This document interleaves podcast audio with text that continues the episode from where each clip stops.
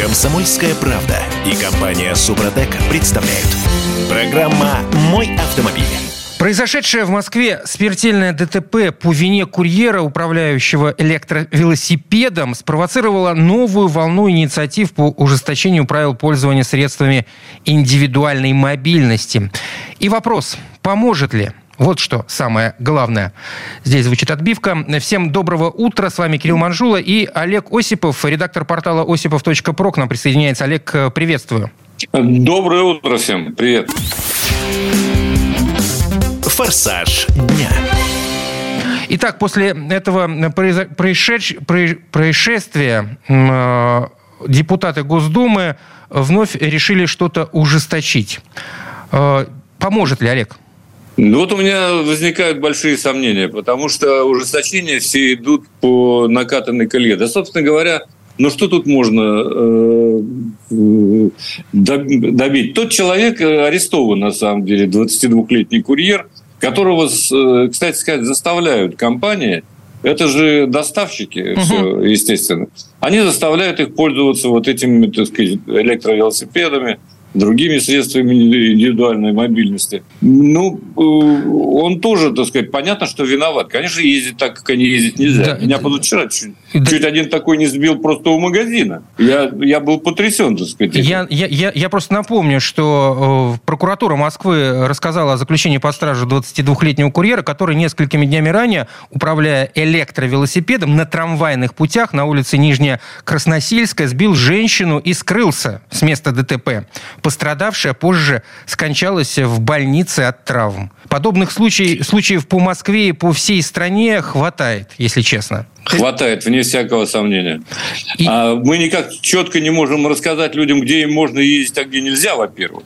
Слушай, ну, и как им можно делать? Слушай, ну для, для, для начала нужно понять вообще, э, где эти господа могут передвигаться, по каким правилам. Ведь те, кто садится за руль этих электровелосипедов, или те, кто встает на электросамокат, они не задумываются на тему того, что они в этот момент переходят из разряда пешеходов в совсем другой разряд. И он, этот разряд, э, как, как бы э, определенные обязанности на них накладывает.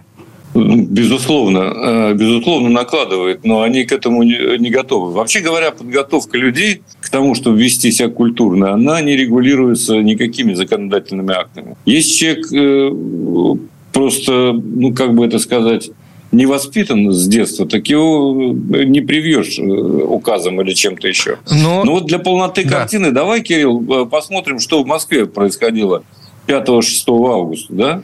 А, буквально э, недавно. недавно, на прошлой неделе, зафиксировано более 3,60, то есть 3600 нарушений правил дорожного движения для пользователей вот этими самыми СИМами. Средствами э, индивидуальной мобильности.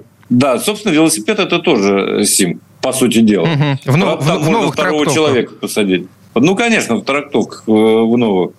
Так вот, 773 э, нарушения зафиксировали. Это была облава, то есть это была такая акция. Понятно, что каждый день никто этим не занимается. И они выявили 773 нарушения, 1595 пользователей самокатов и других СИМов э, э, поймали, так сказать, отловили, побеседовали, составили 1323 протокола о нарушении ПДД. Кстати сказать, только 1323 в отношении как раз курьеров служб доставки. Это, с моей точки зрения, главная опасность. Это вот не те, которые покупают себе симы или берут их кикшеринги, а те, кто доставляет, он едет еще с бандуриной за спиной, так сказать, э, поэтому больше весит, кстати сказать, и, и чаще всего на велосипеде. И очень и торопится. торопится. У них зарплата зависит, вероятно, от количества выполненных заказов. Это понятно. И почему-то вот у нас, где я живу, так сказать, в городке, э, они предпочитают ездить по тротуарам. Какого черта? В принципе, могут. Велодорожек нет. Э, понятно, что инфраструктуры не хватает в любом случае. Впрочем, даже если бы они были. А э, на дороге не предусмотрена для них езда. Хотя тоже разрешена по каким-то определенным правилам.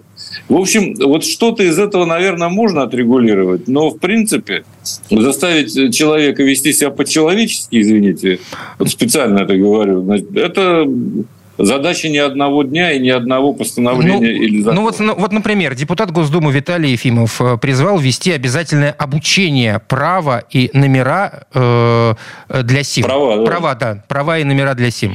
Э, номер куда будет прививать? А потом еще можно одну меру. А потом в паспорте так и ставит э, штамп «Симист».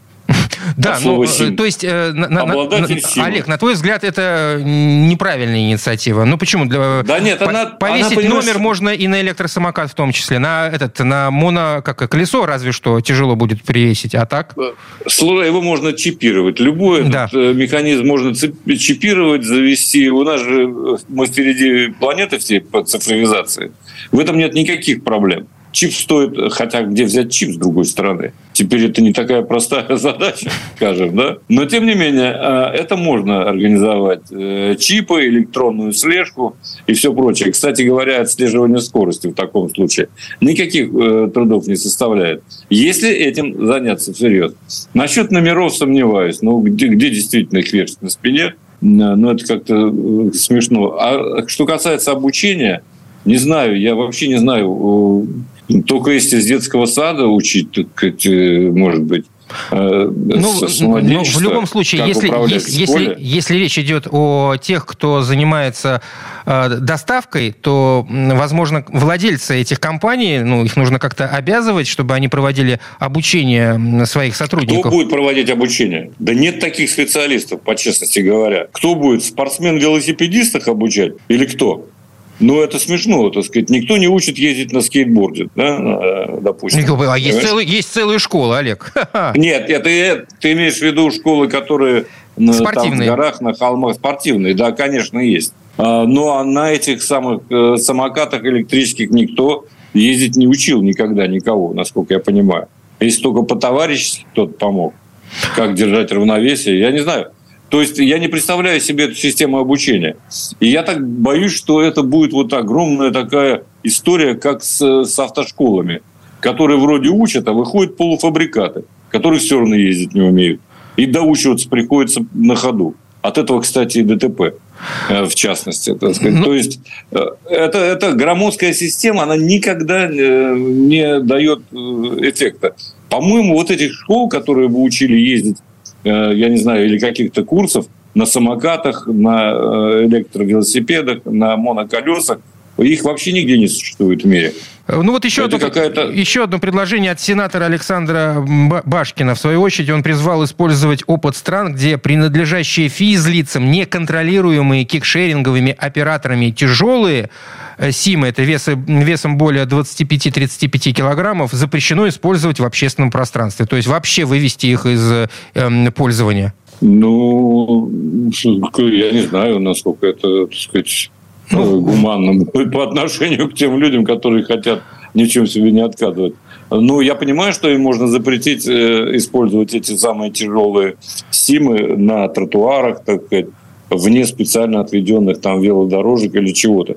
Но где-то они ездить должны, это нормально. Э, он может поехать там где-нибудь в дачном своем поселке аккуратно или где-то еще, так сказать, за городом. Тут никаких проблем э, быть не должно. А вот в общественных парках допустим, да, в Москве сплошь и рядом облюбовали э, парки и гоняют где угодно. Так сказать. Там вот даже в центре города э, я несколько раз э, бывал, просто э, люблю ходить, дышать воздухом. И там их, конечно, хватает. И они ведут себя по-разному. Ладно, посмотрим, что из этого выйдет. Э, депутаты, да ничего депутаты чешут репу, что-то да. придумывают. А случаев э, смертельных дорожно-транспортных происшествий с участием этих самых СИМов э, по стране все больше и больше. Статистика пополняется. Мы успеем еще одну новость обсудить. АвтоВАЗ тут допустил повышение цен на автомобили в максимальной комплектации. Они не собираются повышать стоимость базовых автомобилей и их наиболее популярных модификаций. При этом в компании не исключают подражание более оснащенных и менее массовых машин. Мне здесь очень нравится это слово «менее массовых машин». Менее массовых машин. Но коврики будут докладывать. Ну, естественно. А, максимальная комплектация – это коврики. Или что там еще, то есть за 300 тысяч. Ну, это э, какая-то просто хорошая мина при плохой игре. Неизбежно будут дорожать любые автомобили. В базовые, даже без каких-то систем, которые нужны. Э, просто потому, что все становится дороже. Да? Просто потому, что вот он там, между прочим, э, глава АвтоВАЗа, если не ошибаюсь, ну, во всяком случае, кто-то там со стороны АвтоВАЗа, говорит, что они будут дорожать, конечно, из-за зарубежных поставщиков, а также из-за поставщиков э, российских, но которые закупают сырье за границей. Ну, понятно. У нас вот, вы знаете, э, какая изумительная история? Почему-то э, в Японии там вообще нет никакого сырья практически, да?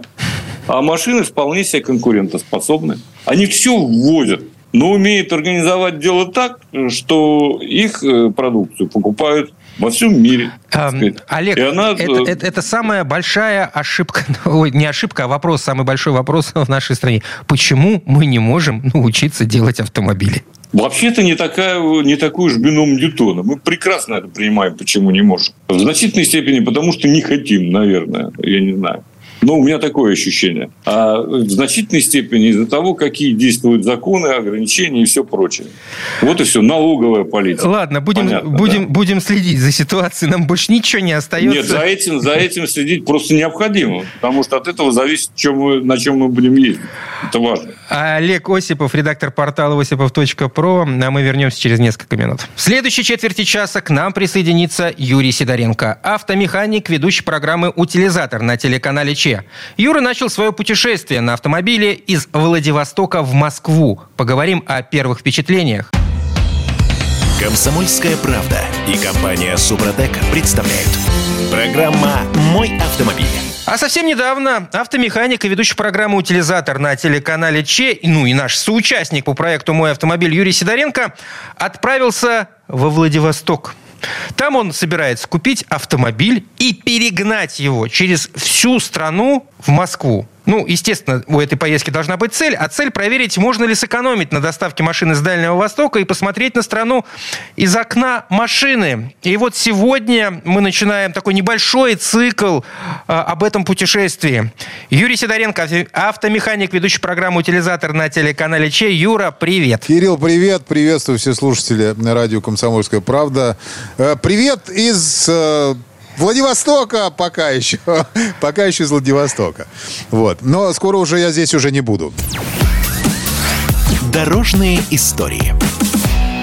И можно считать, что сегодня, собственно, начались твои приключения, или они начались чуть раньше. До Владивостока ты добирался из Москвы на самолете. А, слушай, ну они начались э, пораньше, естественно. То есть мы как бы сейчас делаем такое уже включение с, с последствиями, я это называю. В общем, первое, конечно, что было для меня э, э, счастьем и неожиданно... Нет, давай, давай я скажу так.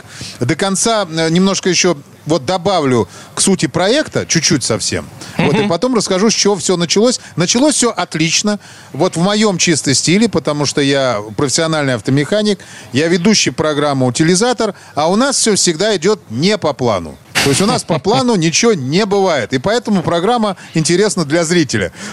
Потому что у нас всегда все происходит по-разному. У нас нету ничего одинакового. Вот. Значит, смотри, по поводу проекта. Сам факт того, что э, я хочу не понять, не сэкономить, а понять, хватит ли этой суммы. То есть вот именно хочу уложиться в эту сумму и нормально отдохнуть. Получится у меня это на двоих. Именно на двоих. Это очень важный момент. С женой. Потому что... Ты отправился как... с женой. Нет, я отправился не с женой. И вот, соответственно, есть сумма определенная. Сумма определенная. Э, вообще можно было доставить отсюда машину четырьмя способами. Первое – это заказать человека, который едет на ней. Сам. Угу. Он, Профессиональный он едет... перегонщик. Да, 8 дней, топит, спит в машине, не выходит, то есть он зарабатывает деньги, пытается доехать быстрее. Вот. Э, второй вариант – это на автовозе. Вот. Э, в принципе, цена устроила. Нормальная цена была, и можно было доставить. Но я, я что-то почитал в интернете. Я ж, я ж всем рекомендую читать в интернете отзывы, все остальное. Но если ты не знаешь по этой теме что-то. Вот, я почитал в интернете и понял, что если этот автовоз ляжет, где-то, вот, то потом я эти деньги не получу ни, ни за машину, ни за автовоз. Вот. Я решил перестраховаться. Я спрашиваю, а вы мне страховку дадите? Вы страхуете же машины? Они mm-hmm. говорят, да, конечно, мы страхуем ну, полностью от всех рисков. Я говорю, класс, это, это, это просто, это вообще здорово. А можно страховой полис прислать мне? А, вот. Э, нет, так мне не прислали страховой полис. Вот.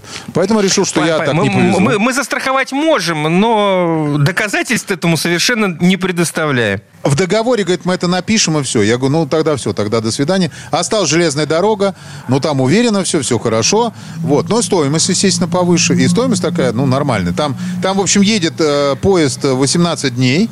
Вот. Но в течение 45 дней должны привезти, то есть у них по договору. Ну, как правило, до этого привозили, все в порядке. Я просто уже э, машину вез оттуда один раз. И дальше что происходит? Я подумал вот как раз то, про что ты сказал, что на эту сумму, в принципе, она нормальная. Если правильно взять билеты, то когда еще слетаю во Владивосток? Ну вот реально, сам.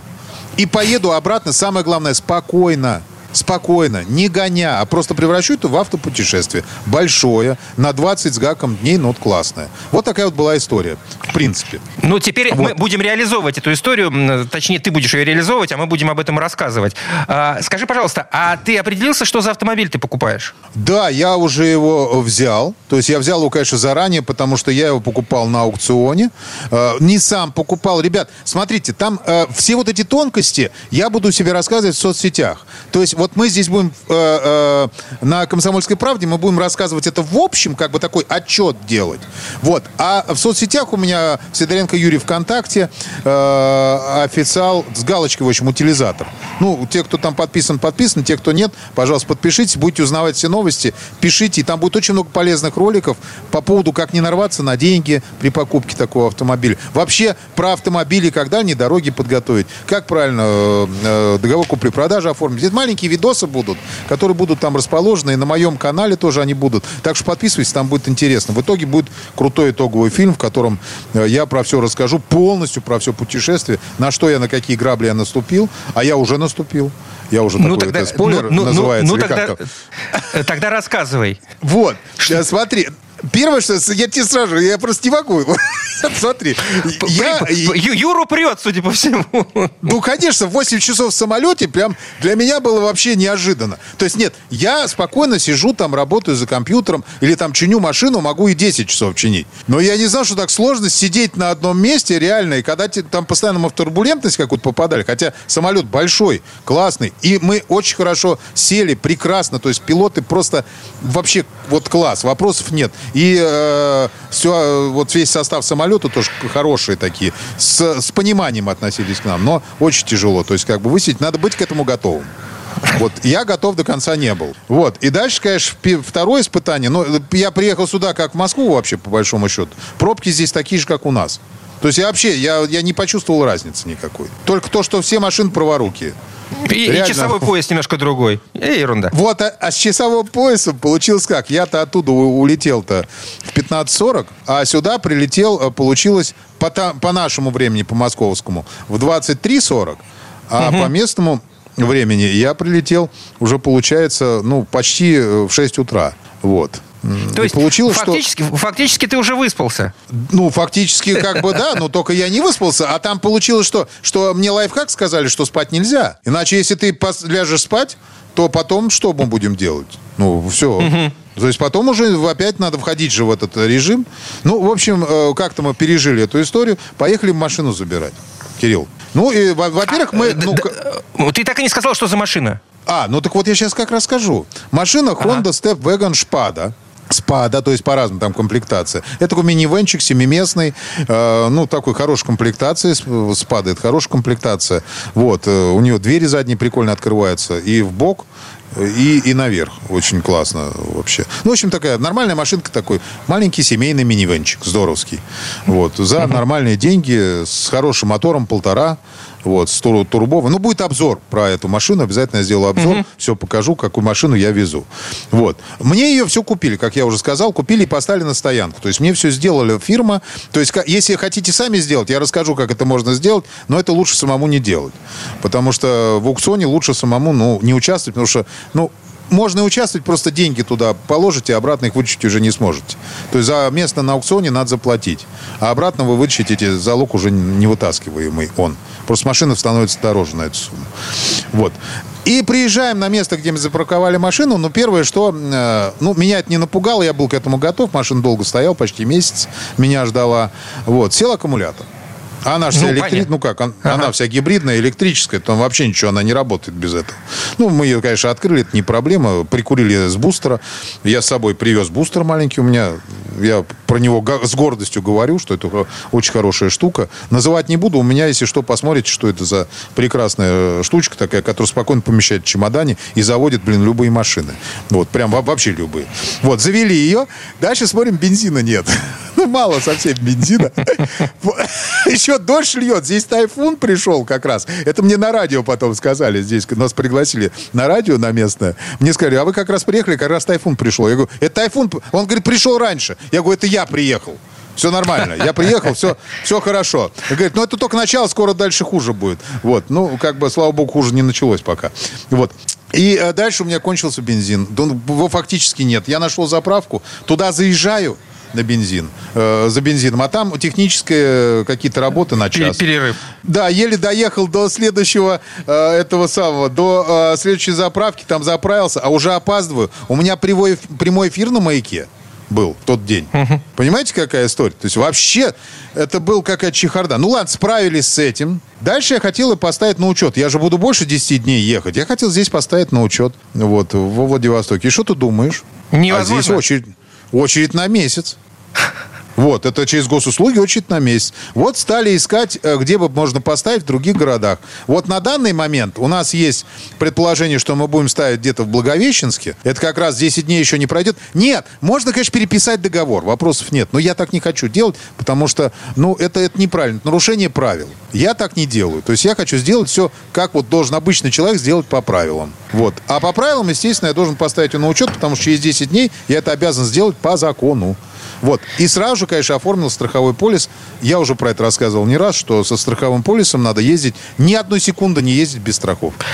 Юра, что... у нас вре- время, к сожалению, подходит к концу. Давай так, следующая у нас остановка это что? Хабаровск и Благовещенск. Хабаровск, Хабаровск и Благовещенск, да, ребята. И мы туда уже вот прям вот, вот уже прям вот уезжаем фактически, ну, после эфира. Вот мы сейчас вот эфир наш прошел, и мы, и мы садимся в машину и стартуем. И в таком случае след- следующий выпуск выпуск э, и следующая наша с тобой э, запись будет как раз-таки уже из Благовещенска. Я правильно понимаю? Да, да, да, именно из Благовещенска. Я расскажу и про Хабаров, что там у нас произошло. И надеюсь, что мы поставим на учет машину в Благовещенске. Ну и про дороги. Собственно, самое интересное, что в данный момент меня интересует, это, конечно, дороги. Какие там дороги, как доехали до Хабаровска, как доехали до Благовещенска. Юрий Сидоренко, автомеханик, ведущий программу «Утилизатор» на телеканале Че, путешествует из Владивостока в Москву. Путешествие уже началось. Купил прекрасный автомобиль. Будет его перегонять в Москву и рассказывать нам о вехах этого самого путешествия. Что будет происходить. Слушайте нас. Юр, спасибо и хорошего, хорошей поездки. Большое спасибо. Всем удачи. В следующей части программы у нас Федор Буцко. Поговорим о первом в мире бронированном автомобиле на батарейках. Комсомольская правда и компания Супротек представляют. Программа «Мой автомобиль». Концепция большинства бронированных автомобилей довольно проста. Возьмите обычную машину и ну, добавьте туда брони. Однако в случае новых моделей BMW 7 серии баварский производитель пошел еще дальше. Машины получили принципиально новую конструкцию кузова, изготовленную, как говорят, из уникальных стальных сплавов, горячей штамповки, затем бронезащиту, получили аж двери, крыша и днища, ну и понятно, что стекла. Ну и все это чудо двигается с помощью электродвигателя. А о других подробностях узнаем у Федора Буцко. Федя, привет! Доброе утро! Дорожные истории. Итак, э, что это за чудо на батарейках BMW 7 серии с бронезащитой? А, да, действительно интересно тем, что ну, вот в вопросах безопасности люди же не любят компромиссов, особенно если это люди богатые, важные и так далее. Да? Они понимают уже, что нужно себя охранять. А, и Поэтому ну, там должно быть только все самое испытанное, самое надежное, знаете, как в самолете. Да? То есть оно должно быть так, трижды надежное. А, и, конечно, э, многих останавливало производство электрических машин э, в, броне, ну, вот, вот, вот, вот в этом исполнении для президента или там, для главы очень крупной корпорации а, или для какого-нибудь диктатора, например. Потому что, ну вот, э, машины после тяжелый, а, и, соответственно, расходовать энергии будет много. И вот сколько же там должно быть батареек? А чем больше ты их суешь, тем она становится тяжелее. Но, тем не менее, BMW долго ходили слухи, значит, э, и они приходили из разных источников, ну, вроде как из дипломатических кругов или там из каких-то верхних эшелонов власти, что вот делается версия BMW i7 Protection. А, то есть есть BMW i7, есть просто семерки, они уже ездят по Москве, видел несколько раз, и вы, если их видели, то, то вы наверняка обратили внимание, потому что это какой-то невероятного размера автомобиль такой. Ну, знаете, он напоминает а, немножко Rolls-Royce Phantom своими габаритами. А, не формой, но габаритами. То есть он просто огромный. И она уже кажется такая, что к ней страшно подходить. Ну, то есть я когда первый раз увидел, подошел, там стоял водитель. Все-таки осмелился. Я осмотрел ее так с слегонца. Ну, в общем, осмелился, да, но это требовало от меня каких-то усилий. Ну, в общем, шутки шутками э, сделали BMW э, i7, соответственно, X-Drive сначала, машину. А, это электрическая, но полноприводная очень мощная. Она уже получилась 2640 килограммов веса. А Security а, уже приближается куда-то туда. Она уже сильно превышает 3 тонны. Ужас. Когда это вес, ну, такой, ну, да, то есть это очень тяжелый автомобиль. Если нужно будет пробить э, стену средневековой крепости на каком-нибудь автомобиле, то легковом, то я думаю, что... Это подойдет. Это подойдет. Если вам не, не жалко будет угрохать этот автомобиль. Ну, знаешь, бывает. Ведь такие машины, для чего у них броня? Да, они же на каждый день никто, слава богу, в людей не стреляется, да, и бомбы им не подкладывает и так далее. Ну, то есть, ну, это вот на тот случай, который вот, вот не, пусть он никогда не наступит. Если этот случай наступает, то вот эта машина, она не должна увести человека там, а, я не знаю, в соседнюю область или там в другую страну. Она должна быстро, максимально эффективно его вывести из-под удара, потому что, ну, за ним же не, не, не отряд там вертолетчиков гонится, да, это какая-то засада. Соответственно, нужно просто быстро покинуть это место. Ну, по сути, нужно нажать на газ, и нужно, чтобы 10-15 минут машина ехала. За это время уже будет организовано место, куда этого человека привезут, кто его там э, берет под свою охрану и так далее. Да? Ну, то есть уже просто нужно быстро уехать. А, и, собственно говоря, решили, что да, уже, уже эта система достаточно электрическая, уже она достаточно надежная, и машина сможет уехать. Уже, э, уже не боится она ни ручной гранаты, ни 15 килограммов тротила с расстояния 4 метров, да, не боится газа, ковида, дыма, значит, биологических угроз и, и так далее. Да, можно, ну, в общем, на ней, в ней можно себя чувствовать безопасно. Вот она вышла на рынок. Впервые в истории у нас электрический э, бронеавтомобиль для первых лиц. Ну что ж, а, главное, что она, в общем-то, едет и вполне себе отлично выглядит. Говорят, что там защита какая-то супер-супер, там по этим каким-то классификациям э, бесконечным. Ну да, да. Ну, знаешь, я, я в этом, э, как бы, мы, мы не имеем доступа к этим документам, потому что на самом деле есть множество систем защиты, и, вернее, технологий, которые повышают эту защиту, которые, конечно, вам никто не расскажет. Потому что, когда они все будут знать, они будут уже не настолько круты. Вот. Поэтому, действительно, там есть ну, какие-то штучки, про которые мы знаем. Тут можно емкость, там, которая разольет масло на асфальт. А здесь можно перекрыть доступ к кислороду извне. Значит, есть свой баллон. А тут... Ну, и так далее, mm-hmm. и так далее. Да? Ну, как бы понятно, что это есть. Но помимо этого есть еще много чего. Да? Ручки бьются током. Это и так понятно. Но, но, но есть же другие еще технологии, о которых мы пока не знаем. Ладно, про технологии. В Европе что-то придумали, чем они хотят заменить запрещенные у них антирадары? Это что же они такое придумали? Действительно, в Европе запрещено, но в ряде стран Европы строго запрещено, и периодически в прессе разносятся истории о том, как вот человека оштрафовали за то, что он ехал, а у него на телефоне, на мобильном было приложение, ну, типа наших Яндекс Карт, например, да, которые вам говорят, через 200 метров там камера контроля скорости, 100 метров, 50 метров. Так. Дальше она начинает пищать и вас предупреждать, что вы сбросили скорость, не получили потом письмо счастья. В Европе это запрещено? А, ну, в ряде стран это запрещено и карается, ну, довольно обидными штрафами. Обычно это 50 евро. Ну, в принципе, там 70 Вопрос, евро. Ну, а вот, как они об этом узнают? Ну, э, это в телефоне? Они едут рядом, просто они вот едут, например. Э, во-первых, есть машины, которые на всех скоростных трассах патрулируют, э, но они не имеют цветографической... Э, этой самой, они без определения, а, да, что да, это. Ты их не узнаешь. Нет балки, нет, не узнаешь ни по цвету, ни, ни люстры на, на крыше не стоит. И, собственно, они просто снимают, они такие тонированные ездят и снимают, если кто-то там э, как-то очень борзо ездит. Но люди, которых ловят, чаще всего это вот их останавливают, а он там что-нибудь там не успел. А, а, значит, убрать у себя это приложение, или там, допустим, подходит к полицейский, а он начинает там нервно что-то тыкать в телефон. Полицейский говорит, так, секундочку, что происходит? Ну, все знают, в общем, это, это дело, причем люди там пытались судиться из серии, ну вот посмотрите, я водитель, я не пользовался, просто у меня у жены был в руках ее телефон, а вот что она там делает, я как бы не знаю. Она же пассажир, она может пользоваться таким приложением, а я вот водитель, я не пользовался. Не, про, не прокатывает. То есть суды, такие дела возвращают обратно, все, иди плати, хватит нам, не, не рассказывай нам сказки, Мозг компостировать, ага. оплачивай все. Вот, собственно говоря, ну что немцы сделали? Ну, продают, э, не немцы, китайцы, конечно, сделали Э, это, это такой маленький будильничек, который, который подключается к вашему смартфону, и который вам не будет, будет соответственно, мигать и моргать и так далее, если, если впереди там что-то происходит. Но, по сути, это а, то же самое, да, только в, ну, функционал меньше, да, телефон вам больше расскажет, чем просто там какая-то лампочка и, и зумер.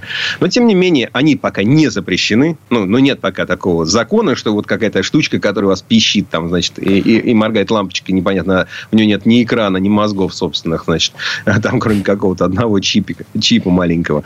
Вот. А на нее запрета нет, соответственно, народ сейчас их там как-то вроде ну, покупает. Говорят, на, вот, на, на любое действие мы всегда найдем противодействие. Не вопрос. Их, конечно, их, безусловно, запретят через некоторое время, но пока еще не запретили. Пока можно полгода или год, там сколько бюрократии вот европейской тут, будет чесаться. Тут интересно, просто каждый раз, когда ну, какой-нибудь новичок видит э, навигатор наш, навигатор, и говорит, что вот тут камеры у вас обозначены, Тогда какой смысл? Я об, обычно отвечаю, что камеры расставлены не для того, чтобы нас штрафовать, а для того, чтобы мы соблюдали скоростной режим, по большому-то счету. Ну, правильно? И, и несмотря на то, что иногда мы грешим на то, что камеры стоят, чтобы, мол, деньги собирать, но на самом деле с появлением камер ездить мы стали аккуратнее, вежливее, внимательнее. Ну, в целом, скорее, ну, как бы улучшилась культура вождения. Это а я, то, что это мы я имеем к тому, право что какая... смотреть в навигатор... Ну, какая да, разница? Тоже... По большому счету... Раз... Да, это как раз и подтверждает твой тезис о том, что камеры стоят для того, чтобы было безопасно, а не штрафы собирать. Ну, какая разница? Из-за чего ты будешь ехать и соблюдать скорость? Из-за того, что ты боишься, угу. ты сознательный, или тебя предупредили, ну, неважно. Главное, что ты едешь и соблюдаешь правила. Вот ключевой вопрос. В конце концов, ведь никто не отменял эти знаки в той же Европе, которые предупреждают, что в данной зоне действует э, фото-видеофиксация скоростного режима. Они могут быть на въезде в город. Ну, например, как стоять. вариант, да. Ладно, еще к новостям. Мы сейчас активно обсуждаем, что творится на нашем авторынке, но у нас тут полная турбулентность. Э, но, тем не менее,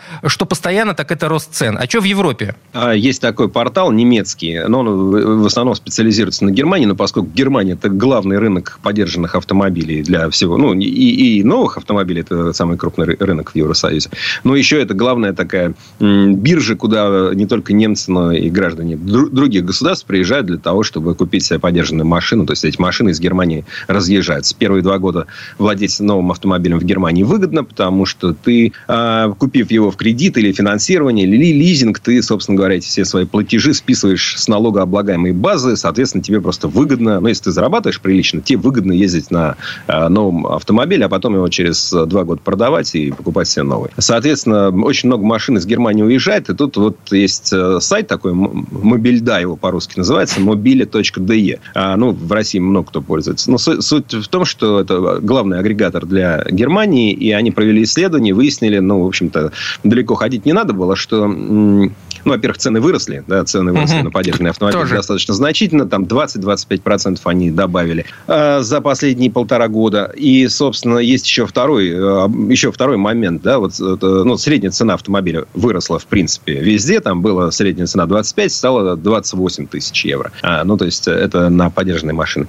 И, собственно говоря, э, выяснили, где машина подороже, где подешевле. Пришли к э, вполне логичным данным. Э, в богатых землях и богатых э, городах машины средняя цена автомобиля выше, соответственно, в бедных городах и э, средняя цена ниже. Ну, это а вполне вот, логично. Что стоило ожидать? Да, в принципе, вполне логично. Так что, если вы за машиной подороже, то езжайте куда-нибудь в Мюнхен или Гамбург. Если вам за машиной подешевле, ищи, ищите что-нибудь на территории бывшей ГДР или, например, в городе Кёльне, который хоть и на Западе находится, но оказалось, что он вот такой очень да, пролетарский там цены, короче говоря, на, на машины пониже, там машины подешевле. В Кёльне недавно закрылся завод Форд, мы с печаль, такой был очень важный городской, важное городское предприятие. То есть Кёльн, Кёльн страдал из-за того, что них закрылся вот, в прежнем виде, уже не работает э, завод Форд. Ну, если кто-то из э, тех, кто нас сейчас слушает, действительно задумался о том, чтобы купить купить машину в Германии, то вполне возможно эта информация пригодится. Спасибо, Федя. Федя Федор Буцко был у нас э, в студии. До новых встреч. Пока. Всего вам доброго. В следующей части программы у нас журналист и летописец мирового автопрома Александр Пикуленко. Послушаем рассказ о легендарном Мерседесе, известном в народе как «Гелик». Комсомольская правда и компания Супротек представляют. Программа «Мой автомобиль». А это мы вернулись в студию радио «Комсомольская правда». Я Кирилл Манжула. И в этой четверти часа у нас традиционная история от Александра Пикуленко. Этот автомобиль – живая легенда мира внедорожников. Он есть и в гараже Папы Римского, и в автопарке президента России. Но мало кто знает, что история Гелендваген началась еще в 1926 году, когда был создан экспериментальный Mercedes-Benz G1.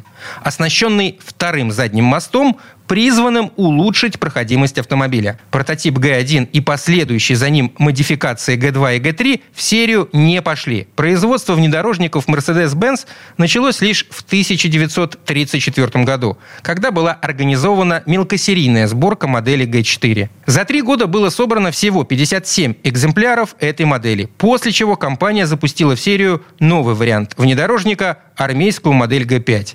Она выпускалась с 1937 по 1941 год и разошлась в количестве 378 экземпляров. А дальше была Вторая мировая и разруха после военных лет. Так что новейшая история Гелендваген берет начало лишь в 1972 году. И вот тут слово Сан Санычу. Предыстория. Догадывались ли немецкие конструкторы, работавшие в 70-е над новым автомобилем Mercedes, что ему уготована такая удивительная судьба?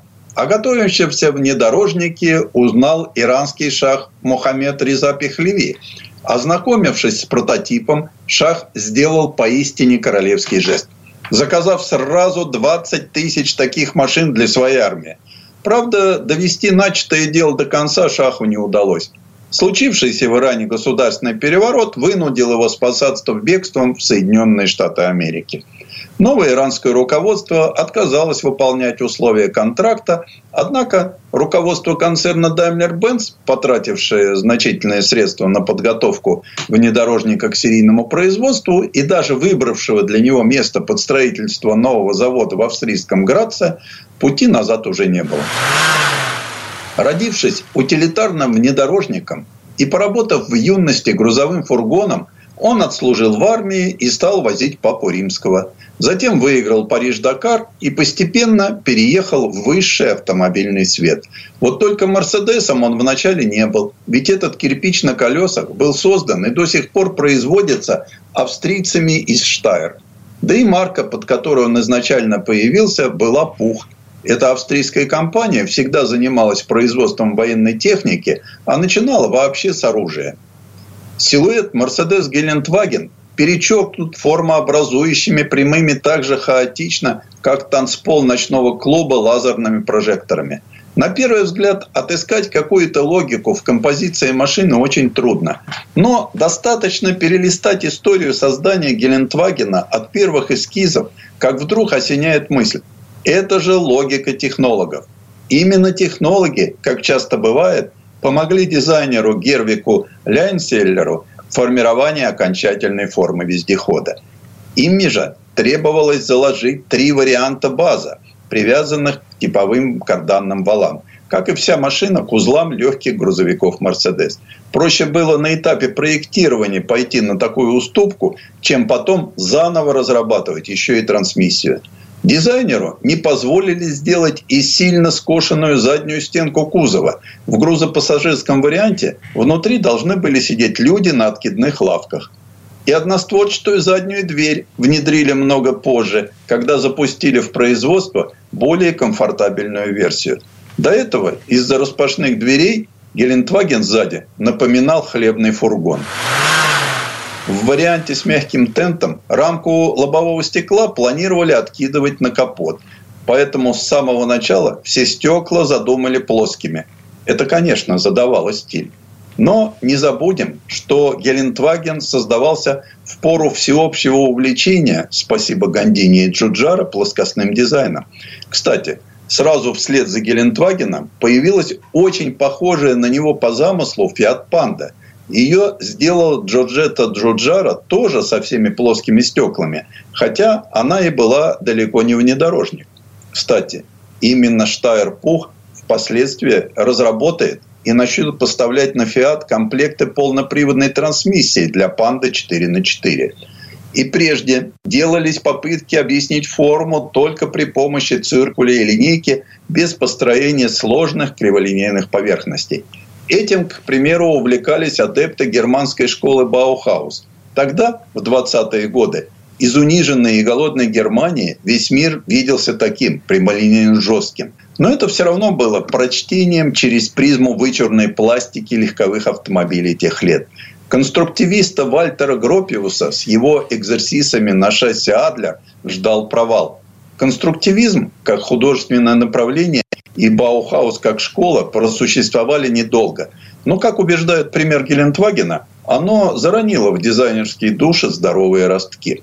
В наше время многообразие раскрыться им казалось проще, чем в 20-е годы. Мир стал толерантнее к восприятию различных стилей и форм. Неоконструктивизм Гелендвагена был оправдан утилитарным назначением машины, подкрепленной известной формулой «форма следует за содержанием». Ее успели привить автомобилистам за полвека разделивших Адлер Гропиуса и Гелендваген Ляйнселлера. Но, повторюсь, дизайнеры видели вездеход несколько иным и вынуждены были подчиняться необходимости унификации и более широкого его применения. Отрадно, что форма Гелендвагена подчинена европейским традициям в автомобильном дизайне, без присущего американцам во многом неоправданного размаха. Честность – вот одна из подкупающих черт этого вездехода. Композиция машины строится всего на двух линиях – горизонтали молдинга и наклонной прямой, задаваемой рамкой ветрового стекла – в отсутствие координации формообразующих линий этого явно недостаточно, чтобы сохранить целостность облика. Нетрудно привести пример более удачного с точки зрения композиционного решения вездехода. Это наш УАЗ-469. А если проверить силуэт Гелендвагена старейшим законом гармонии, золотым сечением, Помните деление отрезка надвое таким образом, чтобы его большая часть относилась к длине, как меньшая часть к большей. Это отношение равняется 0,6 к 1. И глаз легко сопоставляет фигуры и тела, подчиненные ему. Конечно, допустимы небольшие отклонения. Для обоснования нашей привязанности к суровому, кирпичеобразному облику Гелендвагена достаточно сказать, что в нем выполняется золотое сечение. Оказывается, что с большим или меньшим приближением – база короткого и длинного гелика составляет 0,6 его длины, без учета запасного колеса. Что значит необходимый минимум был выполнен. Альпийское прямодушие, с которым объем кузова перечеркнут прямыми линиями, а дверные петли вынесены наружу, неожиданно дополняется такой выразительной, сложной и даже, можно сказать, интеллектуальной деталью, как обрамление фар – в первую очередь очки вокруг фар выполняют защитную функцию. Сделаны они из энергопоглощающего материала. Оптика утоплена внутрь. Дизайнеры не стали оформлять передок единой маской. Решетка радиатора здесь существует сама по себе. На некоторых модификациях она не окрашивалась, а на некоторых была выкрашена в цвет кузова. Изящно и даже кокетливо смотрятся вынесенные на верхнюю плоскость крыла плафоны указателей поворота – Интерьер слагали как поэму к празднику, исходя из функциональной необходимости.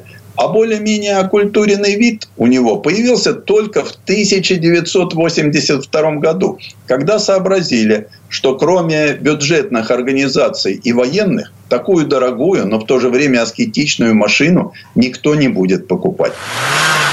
За многолетнюю историю Гелендвагена его интерьер эволюционировал значительно больше, чем экстерьер. Отчасти это напоминает реконструкцию исторического центра Москвы. Снаружи здание выглядит по-старому, внутри же кондиционеры и паркинги. В рациональной внешности заложена устойчивость к воздействию моды, которую вряд ли может себе позволить менее утилитарный автомобиль. Ведь для него свежесть форм является одним из основных товарных качеств. Действительно, заранее предсказать судьбу автомобиля сложно. Например, когда в 1952 году построили Mercedes 300 SL, от него ждали только спортивных побед. И вряд ли кто-нибудь мог предположить, что спустя годы эта необычная машина с открывающимися вверх дверцами станет настоящей звездой. И едва ли не самой узнаваемой моделью Mercedes-Benz. Вот и Гелендваген создавался как вездеход для военных. Но его выдающиеся внедорожные качества и мужественный угловатый дизайн наделили машину особой харизмой, которая спустя полвека выделяет этот внедорожник из общей массы какими только прозвищами не одаривали его наши сограждане. И кубик, и киоск, и холодильник. А ведь очень быстро этот немецкий УАЗик занял в России место статусного внедорожника, встав в один ряд с престижными автомобилями представительского класса – Хотя найти свое место в мирной жизни армейскому внедорожнику было ничуть не легче, чем кадровому офицеру, уволенному в запас. В этом-то и заключается феномен Гелендвагена. Как сугубый проходимец превратился в символ богатства и престижа. Ну а через два года привычный нам Гелендваген навсегда уйдет с конвейера. И из ворот завода в Граце побегут новые, уже полные электрические вездеходы. Предыстория. Сан Саныч, спасибо. Это был Александр Пикуленко, летописец мировой автомобильной индустрии. А у меня на этом на сегодня все. С вами был Кирилл Манжула. Берегите себя. Программа «Мой автомобиль».